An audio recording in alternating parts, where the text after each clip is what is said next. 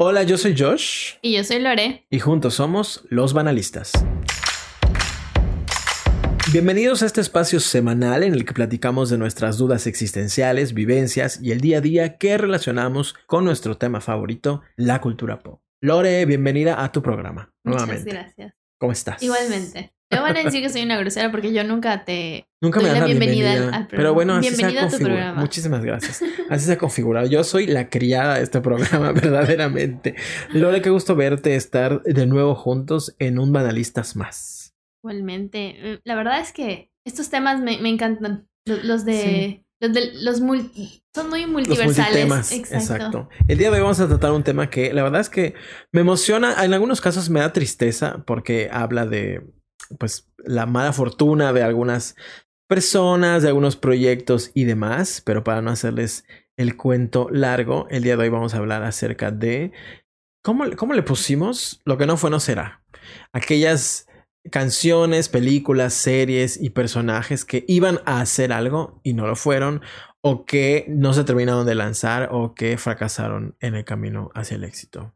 ¿Tienes uno en mente en este momento? Eh, bueno, como van a, o ya deben de saber, este, pues tenemos como que intereses diversos. Entonces, tú te fuiste más como por lo musical y yo me fui más por eh, series, películas y series y películas. Exacto, exacto. Entonces, para empezar, eh, tengo aquí la categoría de pues, actores que pudieran haber representado roles en películas y series. Es como que el- primer elemento, ¿no? Y bueno, hay unos que, la verdad, como que cuando te enteras el por qué, tú dices así como que, ay, como que se está arrepintiendo, pero lo está presumiendo. Por ejemplo, el caso de Scarlett Johansson, que le dijeron que era muy bonita para salir en The Girl with the Dragon Tattoo, la, película basada en los libros, en la versión americana, que terminó interpretando Rooney Mara. Exacto. Entonces cuando como que lo analizas, como que dirá, bueno, entonces Rooney Mara no era, Exacto, no era tan como, bonita como... ¿A quién estamos ofendiendo y a quién estamos alabando? Porque por una parte es Scarlett Johansson es muy bella, pero no lo suficientemente talentosa como para que su belleza no le estorbe. Y por otro lado es Rooney Mara es muy talentosa Exacto. y también está un poco fea como para que el pap- o sea, me explico. Exactamente. ¿A quién querían ofender? Sí, de hecho en esa, digamos que hay una mini categoría, porque por ejemplo Jessica Biel dijo que después de que salió en la portada de alguna revista como a una de las mujeres más sexys de la industria, no le querían dar papeles porque decían, tú no pareces a la chica de al lado o tú te ves muy, muy hot, digámoslo Ah, así. ¿no? Eh, por ejemplo, Alicia Silverstone para una serie que se llamaba My So-Called Life, que terminó interpretando Claire Danes, también le, le dijeron lo mismo, ¿no? Tú siempre has sido muy bonita, eh, entonces no podrías entender lo que es la vida de una niña normal, ¿no? Porque a ti toda la vida te han dicho que eres bonita. ¿no? Nos pasa mucho a nosotros, la verdad. Me imagino Alicia que... Silverstone es la de Clueless, ¿verdad? Exactamente. Esa señora quedó un poco Es- sí, está un poquito botada de la canica ahorita, sí. sí. Búsquenla, bueno, no la busquen si no quieren llorar porque terminó muy mal. Sacó, según yo, una página donde da consejos para madres muy raros. Exacto. Muy raros. La Este, fama. Sí, pero pues, ajá, por ejemplo, creo que ella fue la que empezó esta tendencia y que empezaron a ser muchas famosas que no me encantó siempre, pero hubo algunos casos divertidos. Que era, eh, me llamo Alicia, pero me dicen y empezaban a poner como que sus papeles más Ya. importantes.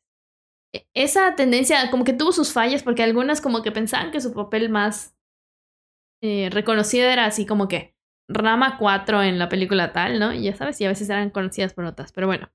Me Ay, salgo del tema. Este, Nos pasa. em, me imagino que conoces a Chris Pine, que salió en las Sí, películas de. Wonder Woman. Un, Por supuesto. un papucho que le dicen. Sí. Este, pero resulta que a él lo rechazaron para Chris interpretar el, el papel de Ryan Atwood en la serie de OC por su acné. ¿Cuántos años habrá tenido? Como 13. Como 18, 19, y más mira. o menos. Sí, así que No sé si has visto un hasta los video- bellos sufren, ¿ya ves? Un video que se convierte en meme de una niñita argentina que gana un premio en un programa de televisión y le dice, como que se está peleando y de, viste tú, mira quién rechazaste, porque se ganó así de que dos chocolates, mira, yo gané, no sé, así siento que es, es que sí. Crispin en este momento. Exacto, a final de cuentas, pues yo creo que terminó. Las cosas pasan por algo, diría mi mamá. Y pues, Exacto. Extraños son los caminos del Señor. si nos escuchas, Del pues. Señor Destino, digo. Exacto. Eh, también este, es- está este otro actor que se llama Roger Jean Page, creo. ¿Cómo? Roger Jean Page, que los fanáticos de. Ah, esta serie de. ¿Cómo se llama? De Netflix. esta que está aquí como ambientada en los 800. ¿Cómo se llama esta serie? Ah, se acaba de la- Bridgerton. Bridgerton. Exacto. Bridgerton. Bridgerton. Exacto. El que fue el, como que el máximo galán de la primera temporada. Un morenito, así, muy, muy guapo. Bueno, a él lo rechazaron para. Siento que su nombre artístico es. eh, ¿Cómo se llama? Es Reye. Como- Ajá. Rage. Es así Rage. como otorrinolaringólogo, pero en realidad se llama Juan Pérez. ¿no? Eh, Ajá, o sea. Pasa, eso sí. pasa. Exacto. Fue rechazado para interpretar el papel de Seigel, o sea, el abuelo de Superman, en una serie que se llamaba Krypton. Porque, bueno, no lo dieron a entender como tal, pero él dice que fue por su raza. Así que. Ok, me suena discriminación.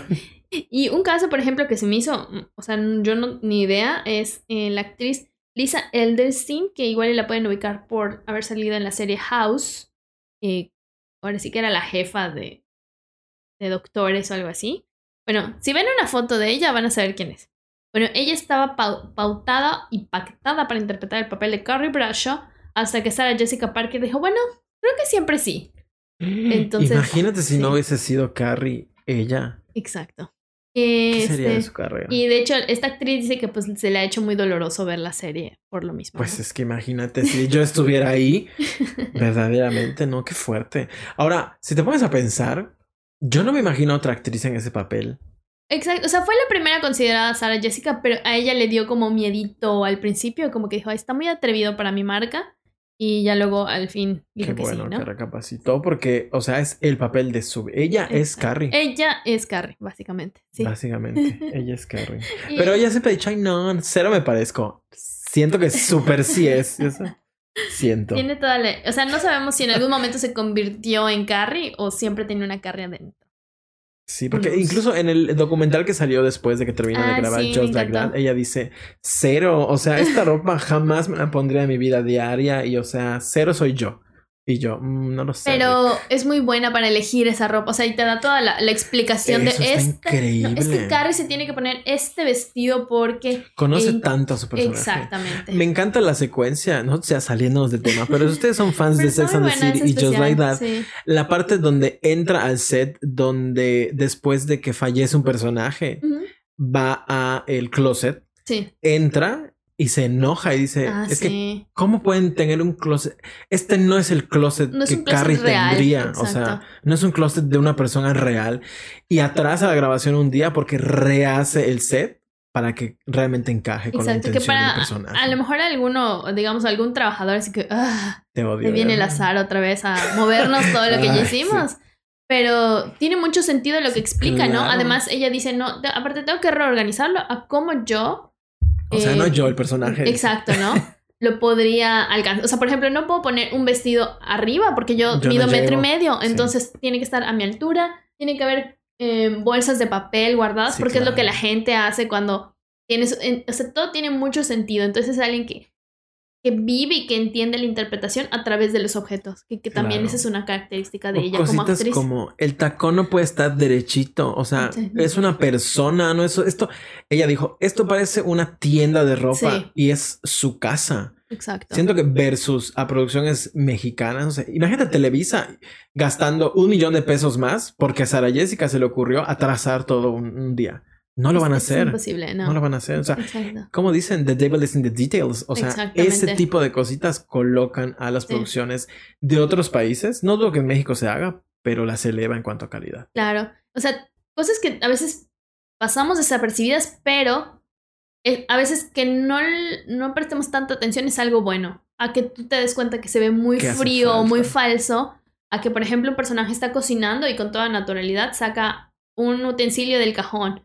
Y es porque se han tomado la molestia de saber, eh, bueno, en este cajón está este utensilio, lo vas a agarrar y vas, tú vas a seguir eh, diciendo tus diálogos mientras ejerces todo esto, ¿no? Claro. que son las cualidades de la- del actor y también el diseño de, del espacio, ¿no? Del set.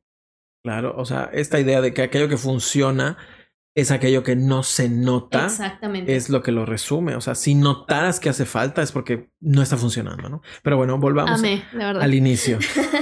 y la verdad es que me puse el pie con todos estos nombres rimbombantes que están en mi lista, porque el siguiente se llama de- Alden Ehrenreich, que ustedes igual lo pueden... Salud.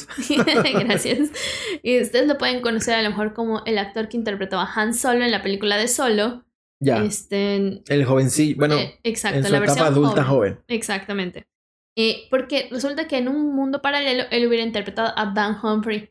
Pero al final de cuentas, eh, la producción dijo que no era lo suficientemente alto para ser pareja de Blake Lively en la serie. ¿Cuánto mide Blake? Eh, estaba en inglés las Blake medidas, es muy pero alta, es muy o sea, Centímetros, dices. Pies. Cinco Ahorita, pies claro que sí, exacto. vamos a mandar a nuestro la, la equivalencia de en, investigación. en, en la unidad métrica, no sé. Lo chistoso del tema es que terminaron eligiendo a Penn Badgley, que mide lo mismo que Alden. Lo mismo que Alden. O sea, que el actor, ¿no? exacto. Ah, Blake Lively mide 1.78. Casi dos metros. Ay, sí, casi dos. Mide lo mismo que yo casi. Pon tú que, No. ajá, exacto. Y este chico que no eligieron medía 1.75 y le dijeron, es que estás muy chaparro para No, hacer su interés romántico. Y Penn mide 1.75, pero a lo mejor aparenta ser más alto. Yo creo que por las ser. proporciones corporales, como Puede que ser. cambia un poquito. ¿no? Pero, o sea, ese actor el que hizo de Dan, cuando termina la serie es cuando se pone todavía más ponchado y como que lo ves más grande. Y cuando estuvo con Serena Van der Woodsen, ella nunca se veía más alta que él, se veían como que a la misma Sí, estatura. Pero pues también hubo mucho truco de cámara de que casi claro. siempre la traían con flats o que estén. Por ejemplo, cuando llegaba a ponerse un taconazo en alguna boda, evento, sí se veía siempre un poquito. un escalón arriba. Exacto. un banquito. se ponían en perspectiva y ella siempre estaba atrás. Sí, exacto. Sí. Los trucos de la cámara. Este, eh, aquí hay otra actriz que más bien es escritora y productora, pero que también ha in- interpretado personajes. La pueden conocer como Kelly en la serie de The Office. Se llama Mindy Kaling.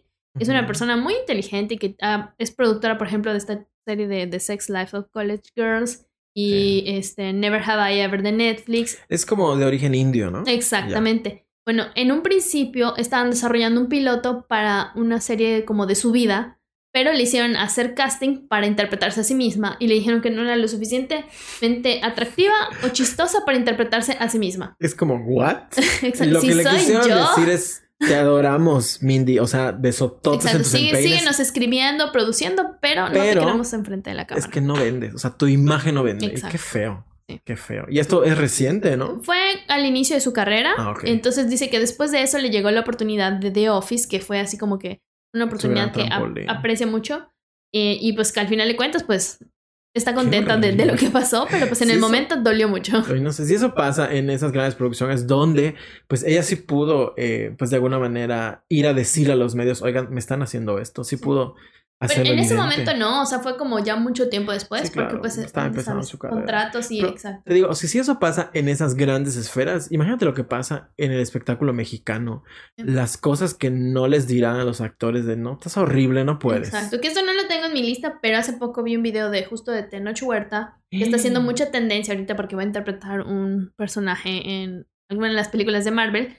Eh, y era una entrevista como muy interesante que daba él, en la que decía, no es que a mí, o sea, yo estudié mi licenciatura y también estudié actuación, pero no me acuerdo cuál era su licenciatura, pero este... ¿Por qué social. todos los papeles que me llegan son de eh, prisionero, ratero, este, el, el del pueblito que no sabe leer? Si yo tengo esta preparación y, me- y que pues su representante era, di- dice él que era su amigo y le decía, es que yo te mando, de verdad que te mando a, No te a las audiciones de estos otros personajes del licenciado, este, del, del chico bien, pero pues no me aceptan. O sea, me dicen, no, es que no, algo le falta, ¿no? Y dice, y hago lo mismo al revés. O sea, pongo a algún chico blanco a este, al papel del ratero y de todo esto y no me lo aceptan, ¿no? Entonces, eh, nos habla mucho de la concepción que tenemos en nuestro queridísimo México de este, pues eso, ¿no? De- del clasismo y el racismo que decimos de que no hay y sí lo hay, ¿no? Eso también tiene muchas veces que ver con, pues, los personajes a los que puedes llegar a interpretar. Besototes a Sonora Grill. Verdaderamente. Y digo, X la broma, pero en el sentido de que esto se ve todavía más en México y en producciones actuales. En Netflix hay una serie que se llama Guerra de Vecinos, Sí. donde la familia adinerada, la Sí. bonita, los educados, son todos blancos, casi caucásicos, y los que son más terrenales, más como un vecino que pudieras tener o uno mismo, son morenos, son mal hablados, tienen poca educación y seguimos alimentando este Y eso no solo es un prejuicio y un, ah, algo que alimenta la discriminación, como dices, sino que es una desinformación, porque entonces cuando digamos que sucede algo, terminan culpando a la persona simplemente por el color de piel o por su origen, ¿no? Entonces así como que dicen, bueno, es que este debió de haber sido esos perfiles que se generan de repente por esto y aquello, o sea, por cómo te ves o por de dónde vienes y nada tiene que ver con, con eso, ¿no? Sí, o sea, y al final del día entendemos que la deconstrucción es un proceso que va a llevar muchísimo tiempo, pero si uno no empieza a dar esos pasitos, jamás va a suceder. O sea, si no nos alejamos del estereotipo y, lo que siempre les decimos, cuestionense por qué una persona morena se supone que es mala y la blanca es buena. Cuando no, hay gente blanca realmente perversa. Hay gente morena, o sea, no sé. Mi Yalitza dorada, que es así valiosísima en todos los niveles que te puedas imaginar. Y cuánto no le llovió de críticas y de groserías que otros actores. Que, que muchos estaban excusando en, cosas de que no, es que ya no es actriz. Pero todo eso reflejaba el racismo y el clasismo. La señora actuó, entonces, ¿qué es una actriz? Exacto. Voy a tomar las palabras de Adela Micha porque una vez le preguntaron a Adela, eh, ¿el periodismo de espectáculos es periodismo? ¿Está reporteando? Eso es periodismo. O estos, este nuevo periodismo que está surgiendo a través de las redes sociales, de TikTok, esta persona que no recuerdo el nombre, que estuvo viviendo en Rusia y en Ucrania, que tuvo que salir huyendo del país, es un mexicano que estuvo reportando en su TikTok y en su Instagram y le cuestionaron, ¿no? O sea, ¿tú crees que eso es periodismo? Y ella, decía, ¿no? O sea, a pesar de que no estudió, o sea, no tiene un papel que diga, este muchacho es licenciado en periodismo, pues está ejerciendo de periodista y eso lo convierte en periodista. Entonces, la señora no estudió eh, artes escénicas, Yalitza Aparicio, pero es una actriz porque su trabajo la ha convertido en actriz. Y, o sea, vámonos a lo más básico de lo básico. Usted, persona que nos escucha, si en ese momento le ponen una cámara a la cara y te dan un papel con unas líneas, las vas a poder interpretar sí o no. Y eso te habla de las cualidades que puedes tener como actriz, actor. No todos podemos, o sea. Exacto.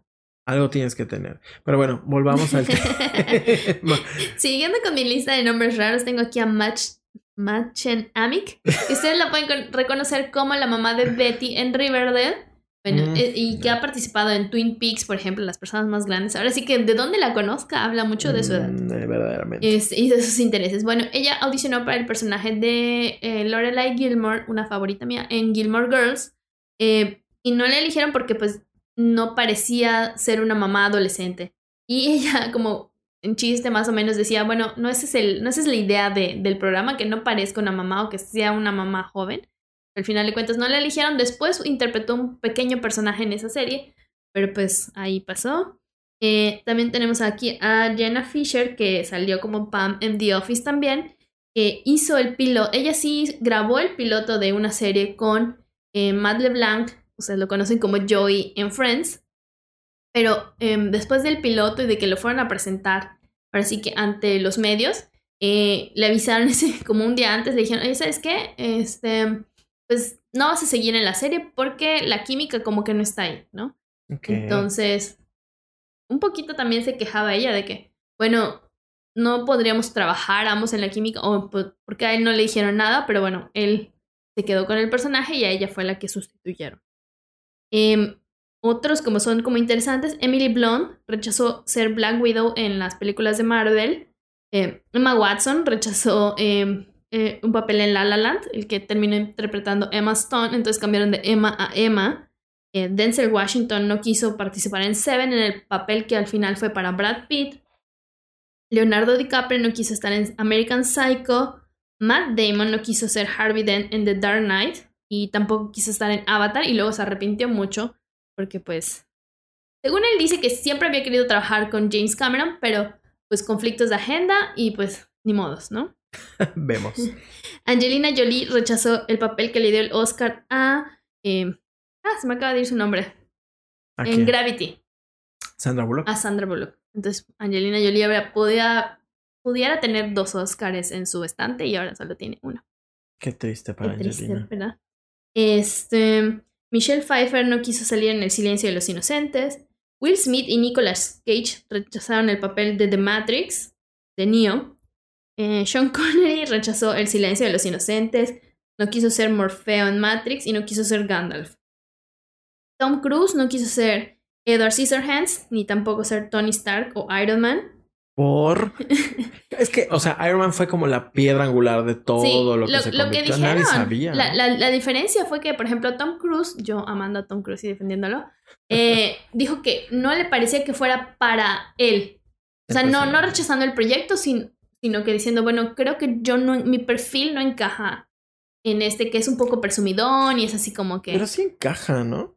Al final de cuentas, pues creo que la elección de, de, de Robert Downey Jr. es una que... O sea, Robert es lo mismo que Carrie Bradshaw. funcionó, exacto. Al personaje, al actor, al. Robert es Tony y. Tony es Robert. Verdaderamente. No hay, no hay de otra.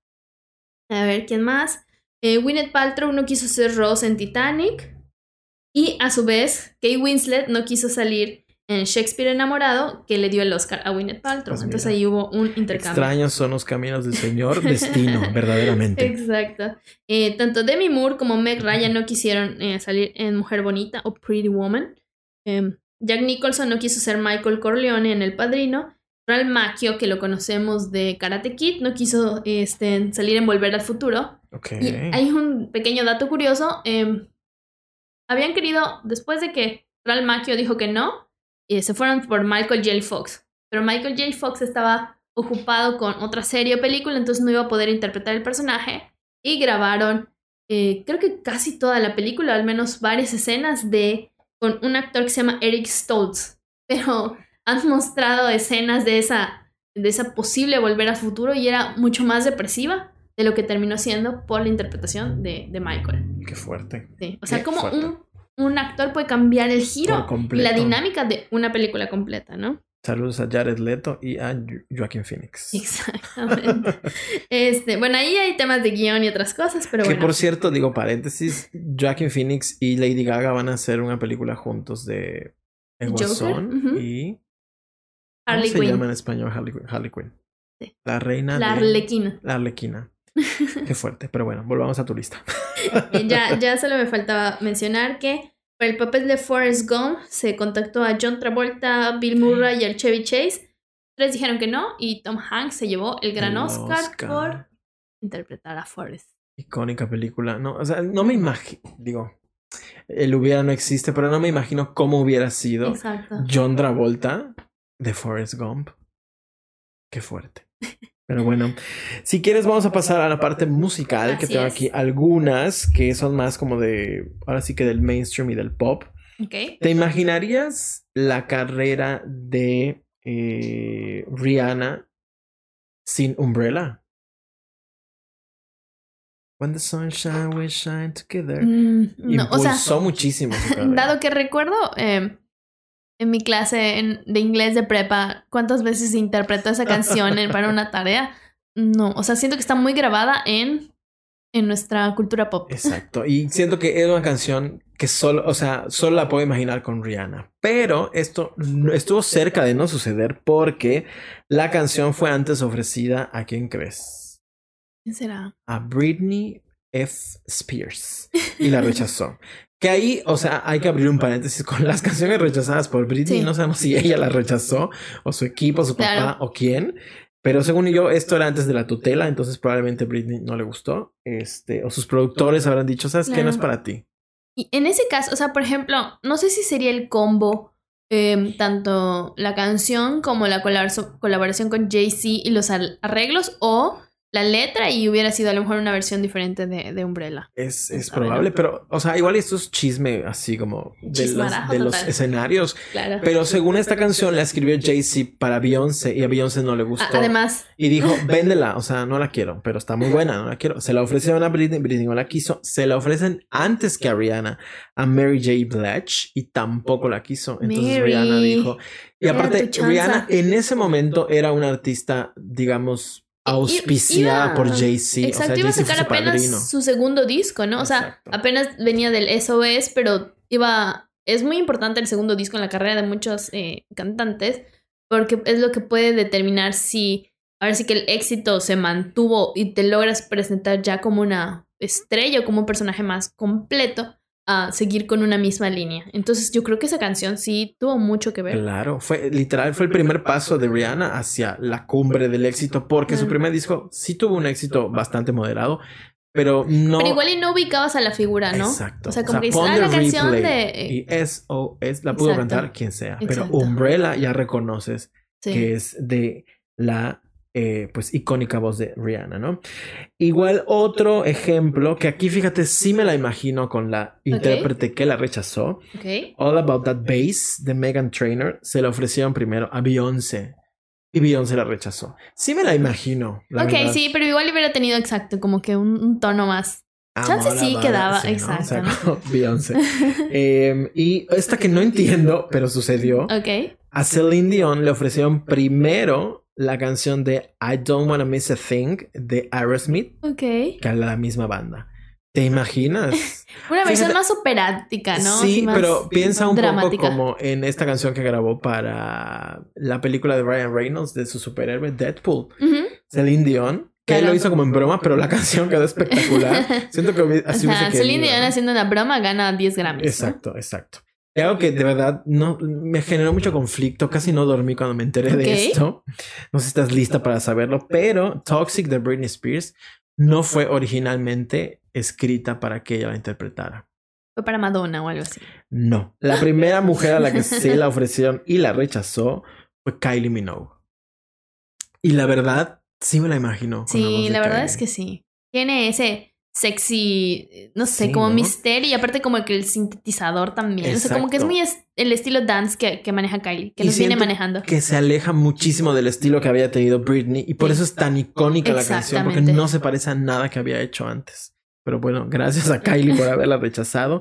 Otra que de verdad me dolió en mi corazón adolescente fue que Pink y. Hilary Duff rechazaron Since You've Been Gone de Kelly Clarkson. Pero no me imagino la carrera de Kelly Clarkson sin esa Eso canción. igual despegó con esa canción. O sea, se sigue cantando en todos los karaokes. Y curiosamente, en la portada del video Ajá. de la canción de Kelly Clarkson, Since You've Been Gone, ¿a poco no se parece a Hilary? Sí se parece. Es como las bromas del destino.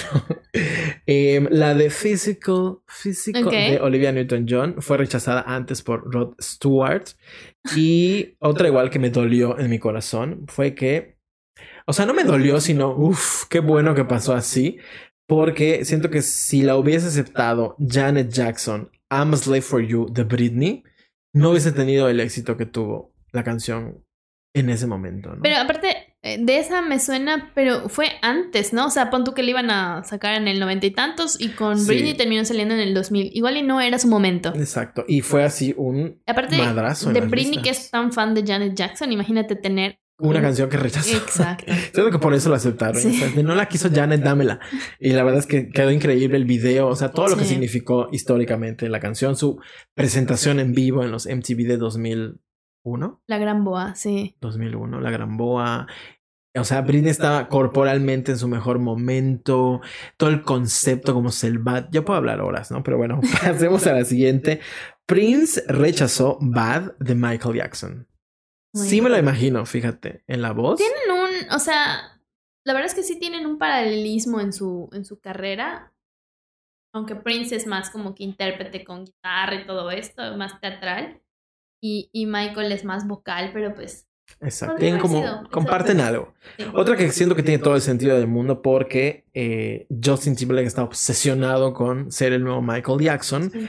Rock Your Body. I wanna rock your body. Esa la rechazó Michael Jackson. También, También- aplicó la de dámela. Y al final terminó cantando una canción virtualmente con Sí. él. Eh, eh. Que en pants descanse Michael Jackson, la de Lo voy a. Love is a... ¿Cómo es la canción? Ahorita, regresamos Ahorita- a eso, ahorita pero mientras tanto voy a hacer un paréntesis cultural para decir que Josh ha adoptado esta nueva Ah, frase claro. que cuando hable de cualquier persona que nos acompaña desde el más allá, eh, dice en pants descanse. Lo cual qué- es muy... Qué bonito, ¿no? Desearle a una persona que esté bien, descansando, relajada, un domingo en pants. Nada más cómodo que los pants. Pero, pero siempre me saca así como que, ok, está bien. que en pants descanse mi Michael, pero pasó eso y otra igual que me dolió porque esto sí supe y estuvo muy cerca de suceder. E incluso hay demos de esta versión. Ok. Baby One More Time fue ofrecida a TLC, el grupo. Ok. TLC la rechaza, pero graba un demo.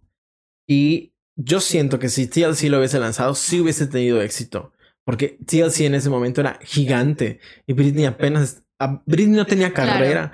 Baby One More Time por poco y no es de Britney. Britney ha construido su carrera a través de, de robos. De, de, lo que nos dice es de tres momentos icónicos, exacto, en los que mm. este, tomó canciones que a lo mejor no eran para ella, pero las, las aprovechó muy bien, ¿no? Tenemos este Baby One More Time, One More Time que la rechaza este, Toxic, que la rechaza Kylie y I'm Slave for You, que la rechaza Janet Jackson. Y la canción... Un robar. la canción es Love Never Felt So Good. Eh, de Justin y de Michael Jackson. Mm, vamos viendo. Más bien es Michael Jackson y Justin existiendo. Eh, um, otra igual que esta, existe el demo. O sea, si ustedes buscan en YouTube Britney Spears Telephone, van a encontrar la versión que originalmente grabó Britney de Telephone. La verdad es que no me gustó. Eh, obviamente no se incluye, digamos, la parte de Beyoncé en la versión de Britney, pero toda la parte de Lady Gaga, que interpreta a Lady Gaga en la versión original, eh, pues la interpreta Britney Spears. Telephone de Lady Gaga y Beyoncé, ¿te que, que siento que también eso es algo que puede llegar a pasar, como que la graban, no tienen el feeling de la canción y dicen, ¿sabes qué? no. Pero mira, una cosa sí te voy a decir que le pasa a Britney. Y siento que la gente que está detrás de ella la cuida demasiado y han dejado ir oportunidades valiosísimas de explorar otro tipo de ritmo. Busquen, maten por encontrar una canción, bueno, la versión que hizo Britney con Pitbull de Hey Mama que termina sacando Camila y Pitbull. Es buenísima. o sea, ¿cuándo en la vida te ibas a imaginar a Britney cantando con Pitbull? Es muy buena esa versión. Nunca se lanzó, pero existe en el ciberespacio. Y hay una nueva canción que tampoco existirá jamás, que está grabada y está muy bien masterizada. No recuerdo el nombre, pero es Pitbull con Britney. Es muy buena la canción. Y ya estaba en el movimiento de Free Britney porque en varias ocasiones Pitbull durante eh, pues, sus estrofas hace mención al Free Britney. Y o sea, él ya quería que Free Britney para que liberen la canción también. Y está grabada la canción, de verdad. Britney tiene muchas canciones que nunca lanzó. Hay, de hecho, en YouTube hay un disco que es como que para la gente que ama a Britney es un mito que se llama Original Doll. Es todo un disco que nunca lanzó Britney, que tiene literal como 25 canciones de todas esas canciones que le han ido el disco que no fue. los fans de demos y cosas que Britney grabó increíbles que nunca lanzó. Pero bueno, ya será en nuestra memoria. Y aquí hay un pequeño paréntesis. Eh, que ella también, o sea, tuvo un momento como compositora antes de como saltar a la fama tal como intérprete en el que hay varios demos de canciones que interpretan otras artistas que primero ella grabó. Sí, claro. Creo que ella mandaba como que así puede sonar. Ahí si te gusta, ahí me la pagas. 25 pesitos, me depositas en el Oxxo. Hizo mucho con Britney. De hecho, la canción de... Can ¿Cómo es la canción? La de... Es de Britney. No puede ser que no se me acuerde el nombre. Como lo, por lo que dijiste, me vino Satisfaction, pero Satisfaction. No, no, no, la de I can get no more. Ah, Till the World Ends. Me disculpa a todos. Till the World Ends la escribe que ella graba un demo, se lo mandan a Britney. Britney dice: Sí, te la compro, pero no con tu voz.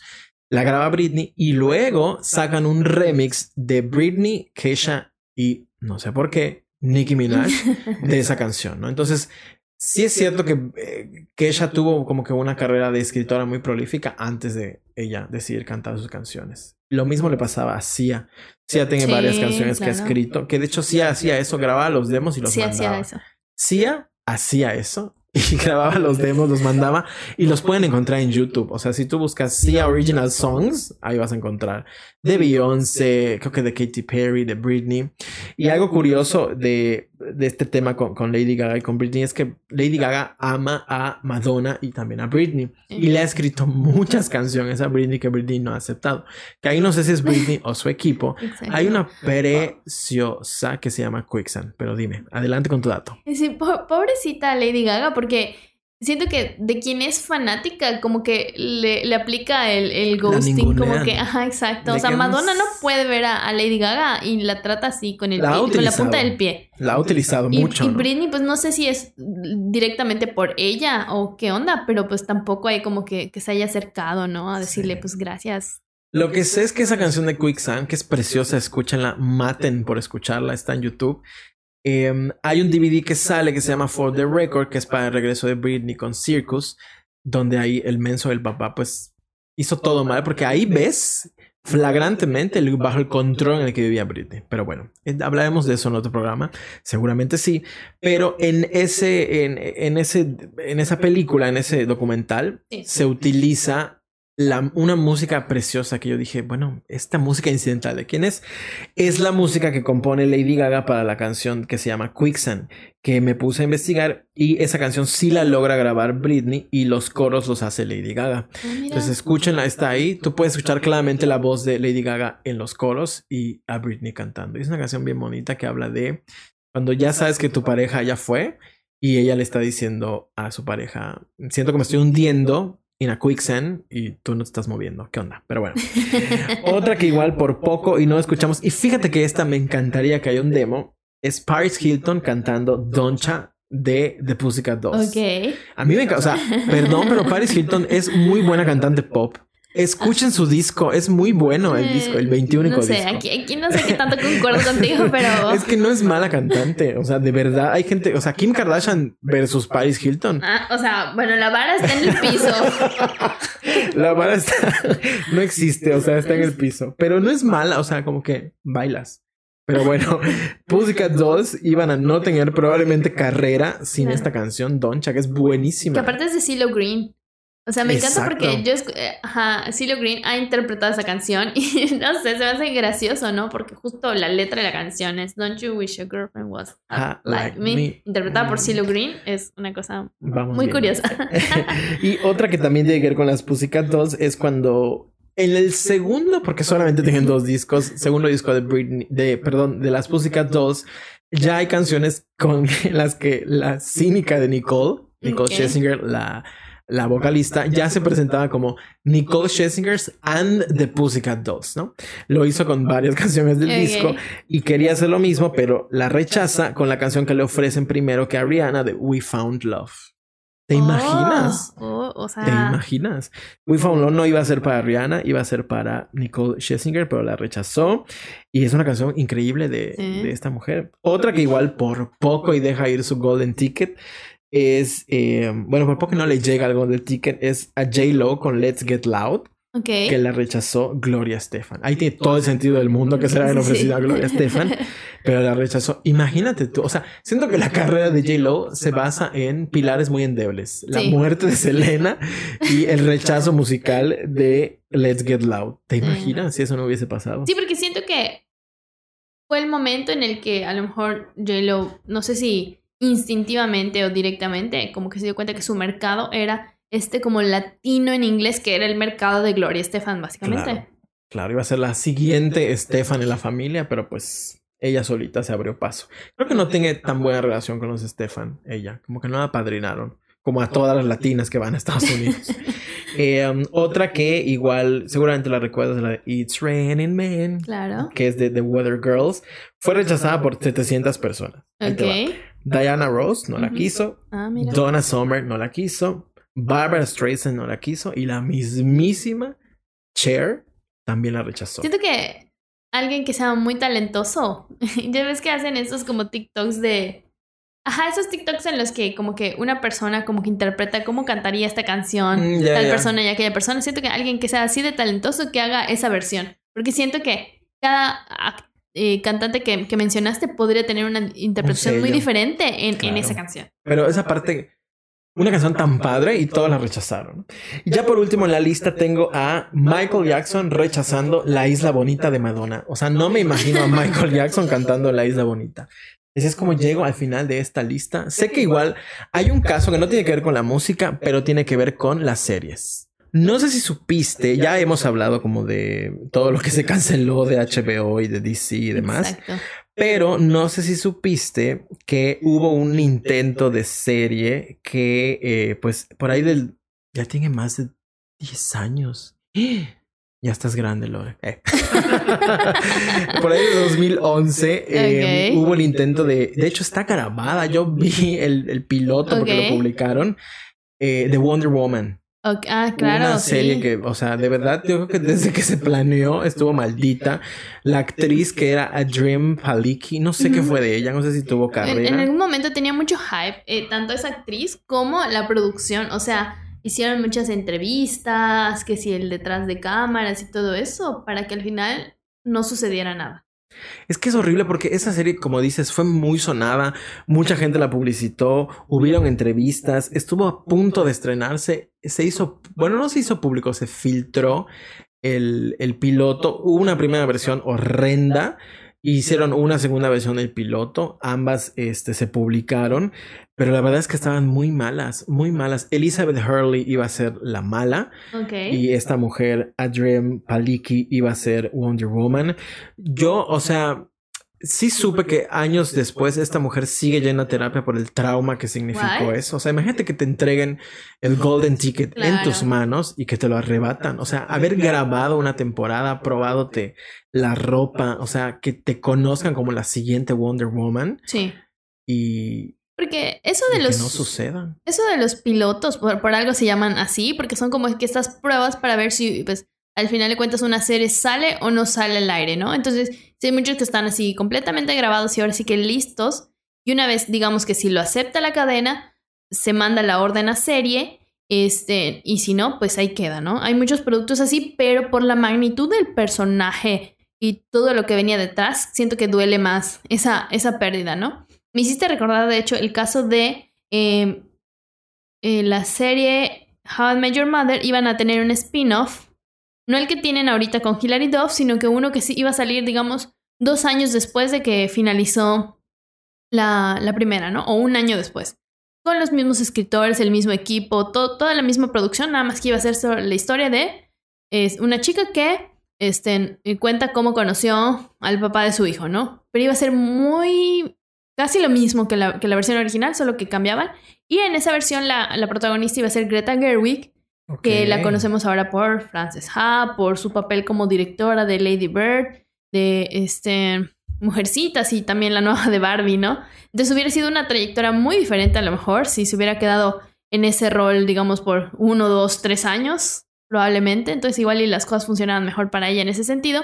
Meg Ryan iba a ser la voz de, de la mamá ya grande. Este. Pero pues sí, no, no vio la. O sea, existe el piloto, yo ya lo vi como que lo, lo, andan rolando ahí, pero pues no, no salió a serie completa.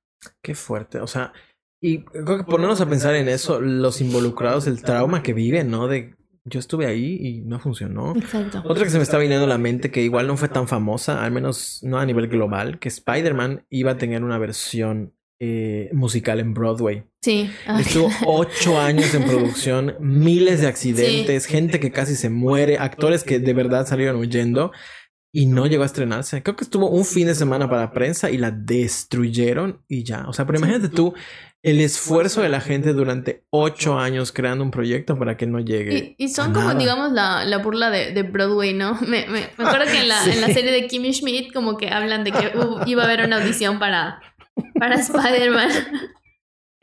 No, y estaba involucrado música de Bono, o sea. Sí.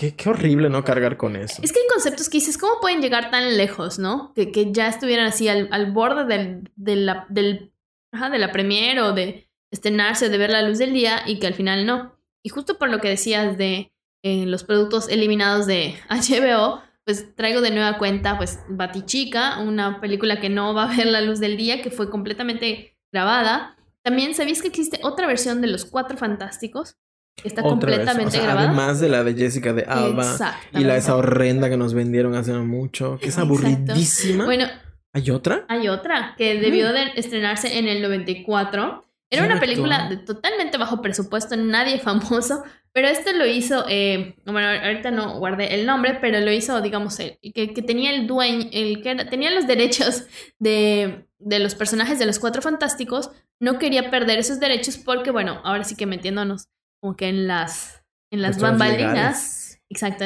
eh, de, de, estos temas, eh, digamos que si no produces un contenido relacionado, en un periodo de 10 años pierdes ese derecho. Por eso la versión tan mala que sacaron en 2010 y tantos de los Cuatro Fantásticos con Miles Teller este, era para no, porque Fox no quería perder los derechos y hicieron una película con los pies, ¿no? Horrible, horrible, horrible.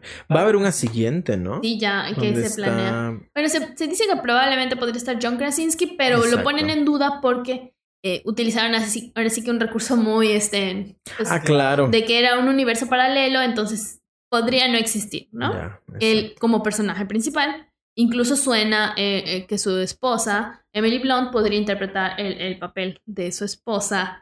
Este, Nepotismo puro, Exacto. verdaderamente. pero pues hay- en ese caso, por ejemplo, lo que te había dicho de que ella rechazó el papel de ser Black Widow, le podría jugar a favor en esta ocasión porque si hubiera sido antes no podría No estar ahora. Pero así, así funciona el destino a veces. Pero ¿no? vemos, porque Jared Leto antier fue eh, um, The Joker y hoy es Morbius en Marvel. son diferentes, exacto. O sea, son diferentes cadenas. En cambio, aquí Black Widow es Marvel y este, Sue Storm es Marvel también. bueno, Entonces, eso sí. sí. Y otra también es amigo de Belinda. Súper amigos, ¿eh? Que yo siento que está a dos Jared Leto de tatuarse Belinda. Pero no, o sea, ya sí, como si hubiese estado ahí. Según yo, se conocen desde hace añísimos, son Pero es como su tipo, es como este Chris Angel. Siento que tiene la misma vibe. Pero no siento que, o sea, son amiguis. Yo no más. más, no más digo, ¿eh? Guarden este tweet. Exacto. Ay, no, qué chistoso. Cuando lo hace gritar, eso mamona. ¿Lo viste? Pero que bueno, es así como que su, así como que di esto. Ya sabes, como cuando le dices a los niños, como que. así- exacto. Di Coca-Cola.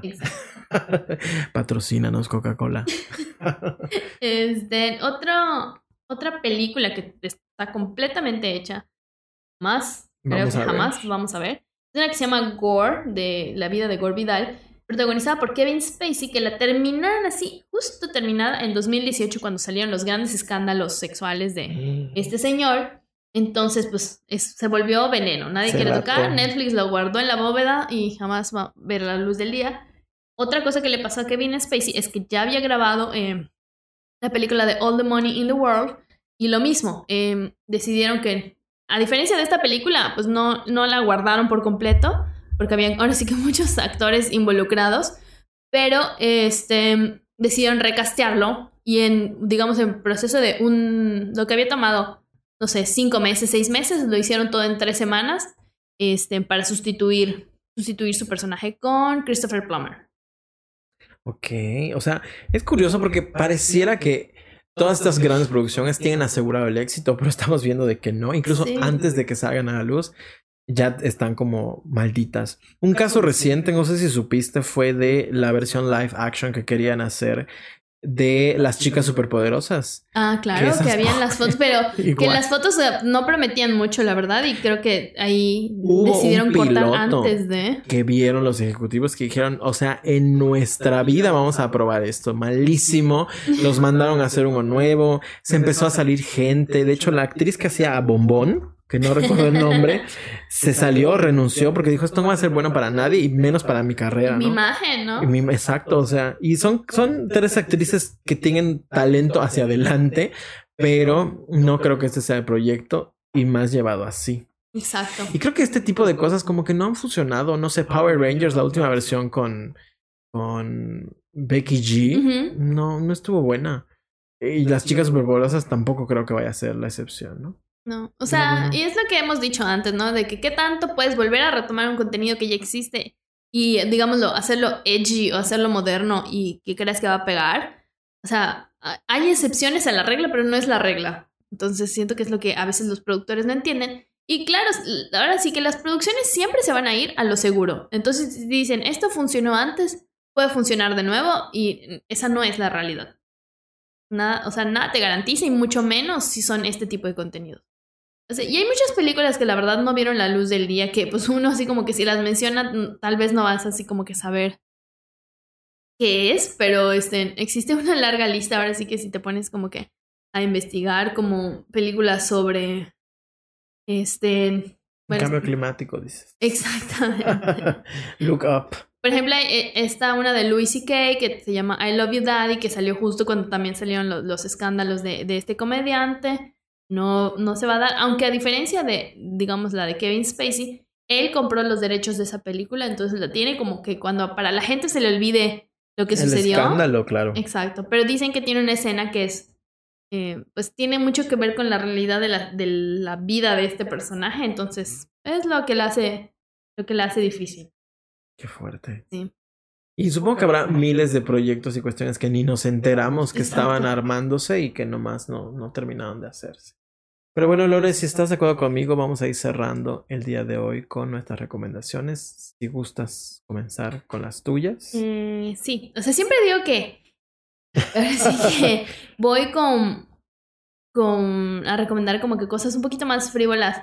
Como excepción a la regla de ver contenido de calidad. Y ya, ya se está volviendo más el contenido, digámosle, pop que, que el contenido serio. Pero bueno, así están las condiciones ahora. Y pues básicamente quiero recomendar explosiones, disparos, hombres guapos, etcétera, etcétera. Ok, ok. I mean, I mean. este, dos películas que he visto recientemente. Una de ellas es Top Gun Maverick, este, que resultó ser el gran hit que nadie se esperaba. La verdad que es que nadie pedía. también, ¿no? Este, hace mucho tiempo que se hablaba de esta película que iba a ser una secuela después de creo que 30 años de, de la primera y no había mucha fe en el proyecto, la verdad. Se pospuso también por un tiempo, pero esta sí llegó a ver la luz del día y con qué calidad, y, o sea, y con qué magnitud, ¿no? De verdad mucha gente fue a verla. En parte sí por, por los guapos que salen allá y no estamos hablando de Tom Cruise, yo lo quiero mucho. Este, pero tal vez no es como que la, la razón de ser para muchas este, mujeres que, que, van a ver la película. Pero, o sea, a su edad y comparando la Él primera midiéndose con, con esta, sí. o sea, ya quisiese yo verme a su edad como, o sea, no sé si me estoy explicando, pero me entendiste. Este, pero sí, ¿no? O sea, él comparándose con, ahora sí que con los jovencitos, y de hecho lo dicen todos los otros actores que, que participaron en la película con él, de que trataban de seguirle el paso a Tom Cruise, ¿no? O sea, porque ese señor es, parece así como el conejito de Energizer. Energizer, patrocínanos. Fue en esta donde hubo una polémica porque se puso súper agresivo con su equipo por el tema de COVID. No, eh, no, esa fue la de Misión Imposible que va a la salir. Siguiente. Exacto. Okay, okay. La verdad es que siento que estaba intenciando en esa porque eh, son las últimas dos partes de lo que va a ser ahora sí que la saga de Tom Cruise en Misión Imposible. Probablemente pase la batuta, todavía está al aire lo que va a suceder después, pero ya es como que su última entrega, que son dos películas. Entonces siento que era estrés adicional. ¿Crees que se convierta como en un James Bond el proyecto? Yo Es creo que es lo que él quiere es lo que hacer. quieren. La diferencia es que el personaje está muy ligado a su persona. O sea, digamos que los de James Bond hacían cuatro o cinco películas y, Y cedían. ¿no? Y- pero él ha, ha mantenido esto, ¿no? Y la verdad es que dirán lo que sea de este señor, pero en estas partes de las escenas, es. de, exacto, las escenas de acción y todo esto, y el compromiso que tiene, y lo han dicho, eh, pues igual hay muchas chicas que han trabajado con él, que como que sí trata de cederles el espacio para que también tengan la oportunidad de desarrollarse, ¿no? O sea, sus issues los tiene, eso nadie se los va a negar, Sí. pero él hace sus escenas de acción, se compromete mucho con sus proyectos y honestamente creo que es de los pocos que ha elegido bien sus, sus películas, ¿no? O sea, siempre lo vemos como que en la línea de lo que él quiere hacer. Sí, y que No en algún sabe. punto igual le dijo, ya me valen los Oscars y todo se este, este show de las premiaciones. Exacto. Y me voy a dedicar a hacer lo que a mí me gusta, que es retarme al máximo física, eh, físicamente, ¿no? Hasta que yo aguante. Y te digo, se pasó a morir porque tuvo un accidente hace una escena, según yo. Sí. Estuvo hospitalizado y pasó a fallecer. de hecho, es un riesgo para la producción, o sea, de Sí, que... toda la gente Porque de- pues siempre están así de que qué le va a pasar ahorita, ¿no? Pero bueno. ¿Qué se le va a romper? Este, la verdad es que eh, esta película de, de Top Gun fue, fue muy exitosa. De hecho, creo que le robó el millón de. el millón o el billón de dólares de taquilla a Doctor Strange. O sea, Oh le, le ganó. Y otra película que igual es muy de boom, boom, guapos, explosión, puff, puff, y así. Ujú, ujú. Es la película de The Grey Man, eh, estreno de Netflix, No que la estuvieron promoviendo, pero hasta debajo de la las más piedras, ¿eh? cara en la historia hasta ahorita. Sí. Me encanta porque cada nueva de acción que sacan se convierte en la más cara. Exacto. Que pues aquí tuvieron una estrategia, pues digámosle, arriesgada, porque esta no la, al menos en México, por ejemplo, no la estrenaron en cines.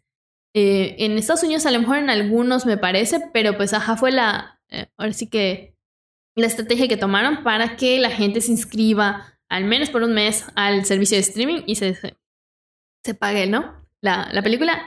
Lo que no me termina de encantar es que dicen que va a ser como que su propia propio universo de The Grey Man, que quieren sacar precuela, secuela, no sé qué, no sé qué. Siento que eso ya es too much. Eh, la trama de la película, igual y no le pienses mucho, pero este, los guapos están ahí para pues para que se te olvide la trama de la película. La verdad es que yo quiero mucho a Chris Evans y su papel de malo, pues creo que fue lo, de lo mejor de la película. Siento que Ryan Gosling quedó un poquito atrás, este, porque pues siempre es más divertido hacer el papel del malo, ¿no? Aún así, pues eh, visualmente, los efectos y todo, o sea, si quieres ver, ahora sí que golpes, persecuciones y todo esto, es una muy buena película. Ya. Oye, entretenida. No sé si sea cierto o no, pero al menos en imágenes que he visto de Chris Evans se ve exageradamente maquillado. No sé si así sale o es la iluminación, pero le de hecho, así como que dijeron, ¿qué puedes hacer para que no te veas tan atractivo? Y le pusieron un bigote espantoso. Se ve súper mal, o sea. Pero aún así, ya sabes, este. El amor puede con todo. Muy interesante. Fíjate que tus recomendaciones me hacen pensar que debo de consumir más eso y no lo que te voy a recomendar. Pero, o sea, sí, no, y por ejemplo va a salir esta película de The Bullet Train. Bueno, de hecho ya salió para cuando usted escuche esto. Este, también está en mi lista, voy a ir al cine. A lo mejor llevo a mi madre. Y esta, esta otra película de Tom Holland que estaba en HBO Max, que diciendo vaya a verla, Uncharted, que yo la verdad no daba ni tres pesos por ella, pero la vi y estuvo entretenida. Y pues creo que ese es el valor de, de esas películas. Exactamente. Entonces, pues. Por acciones. De seguir la trama es como muy palomitera. O sea, un sábado, un domingo es lo que. ¿Qué es lo que necesitamos? Eso, relajarnos, olvidarnos de que el mundo ya se acabó. o se está acabando. Que estamos viviendo en tiempo prestado, pero bueno. Sí, literal. O sea, estamos a cinco, cuatro, tres. Ahora sí, dime tú, ¿con qué menos vas a deprimir? una recomendación para que se depriman y piensen en qué estoy haciendo con mi vida. La verdad es que llegué a ella sí buscándola porque me encontré en TikTok con un audio de, que, se, que sale de, de, de esta serie que se llama The Midnight Gospel. Se podrían decir miles de cosas de la, de la serie. Lo único que les puedo decir es véanla. Es un despertar en todo sentido. Son ocho capítulos. Me impacta que esté en Netflix. Es muy sui generis. Cada capítulo es diferente al otro. ¿De qué se trata? Es, eh, un, es un personaje protagonista que tiene conversaciones en cada episodio con un personaje. Lo que me puse a investigar es que este, eh, esta persona que eh, se llama Pendleton Ward, que es eh, creador, según yo, de Hora de Aventura, tiene que ver con esto, se puso a entrevistar a gente como en un podcast hace muchos años. entrevistó a, a, gente bastante, bastante interesante, entre ellos a su madre, y lo que escuchas en los episodios son esas entrevistas. Entonces me impacta cómo esas entrevistas ligan a la acción que estás viendo. Y cada episodio, o sea, aparte el mundo en el que está esta serie es bastante permisivo en el sentido de que es un personaje que se encuentra en el futuro, en un futuro distópico, donde tú puedes entrar a una especie de máquina que te lleva a distintos universos, ¿no? Entre ellos eh, pues no sé, la Tierra 1468, ¿no? Y esa Tierra, digamos que todos flotan. La Tierra 2543, y en esa Tierra todos este, están bajo el mar, ¿no? Entonces, esa, esa posibilidad le permite a él crear distintos universos. Y yo creo que hay dos maneras de consumir esto. O la ves o la escuchas. Pero para un primer contacto, no puedes hacer ambas cosas al mismo tiempo. Y la tienes que ver no una, varias veces. Porque están sucediendo 700 cosas al mismo tiempo y todas te están diciendo algo. Es como un psicoanálisis hecho animación. Ok. Y aparte, lo que escuchas está súper interesante. Los capítulos que más me golpearon son los últimos dos. Que en el 7 se entrevista con lo que él representa a la muerte.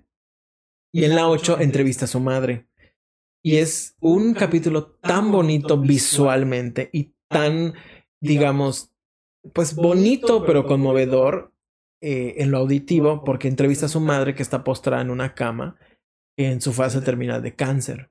Entonces todo lo que le dice la mamá y todo lo que le pregunta a él es bastante, digamos, eh, conmovedor. Y hay momentos en que se le quiebra la voz a él y a ella, ¿no? Y la animación que contrapone con lo que estás escuchando es preciosa, ¿no? O sea, terminé yo, mira, no tenía energía ni de respirar. Se los recomiendo mucho si necesitan. Como y ahora sí que para ponerlos más tristes, ahorita que me dijiste el nombre de la serie, dije, ¿por qué me suena? ¿Por qué me suena? Y estoy viendo que desafortunadamente fue cancelada la segunda temporada, que ya se había este, comentado que sí iba.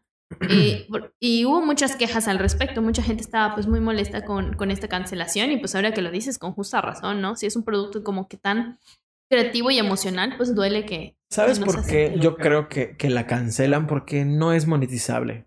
Es tan artístico y tan del corazón de los creadores que eso no lo puedes vender. Pero, pues a estas alturas, si ya está en Netflix, o sea, ¿cuál es la...? Porque a Netflix le cuesta, ¿no? O sea, o sea, esto no, digamos que Netflix, como yo creo que es el modelo de negocio de Netflix, es voy a crear productos que la gente quiera ver en mi plataforma. Y si este es un producto que le interesa a un grupo muy selecto de personas, ese grupo selecto de personas no va a ir a, pagarlo. ¿no? Que también eso fue una crítica hablando de, de Greyman, que fue una de mis recomendaciones, que, eh, o sea, en un principio cuando Netflix empezó a generar propio contenido, pasando de las series, sino que las películas, muchos esperaban por ahí ver las las comedias románticas así como que más de, no sé cómo decirle así, chiclosas, más así como que sweet. flicosas. Exacto. Este, y pues ahora terminan haciendo estas producciones que son carísimas y que eso mismo quita, ahora sí que yo, en contra de mi propia recomendación,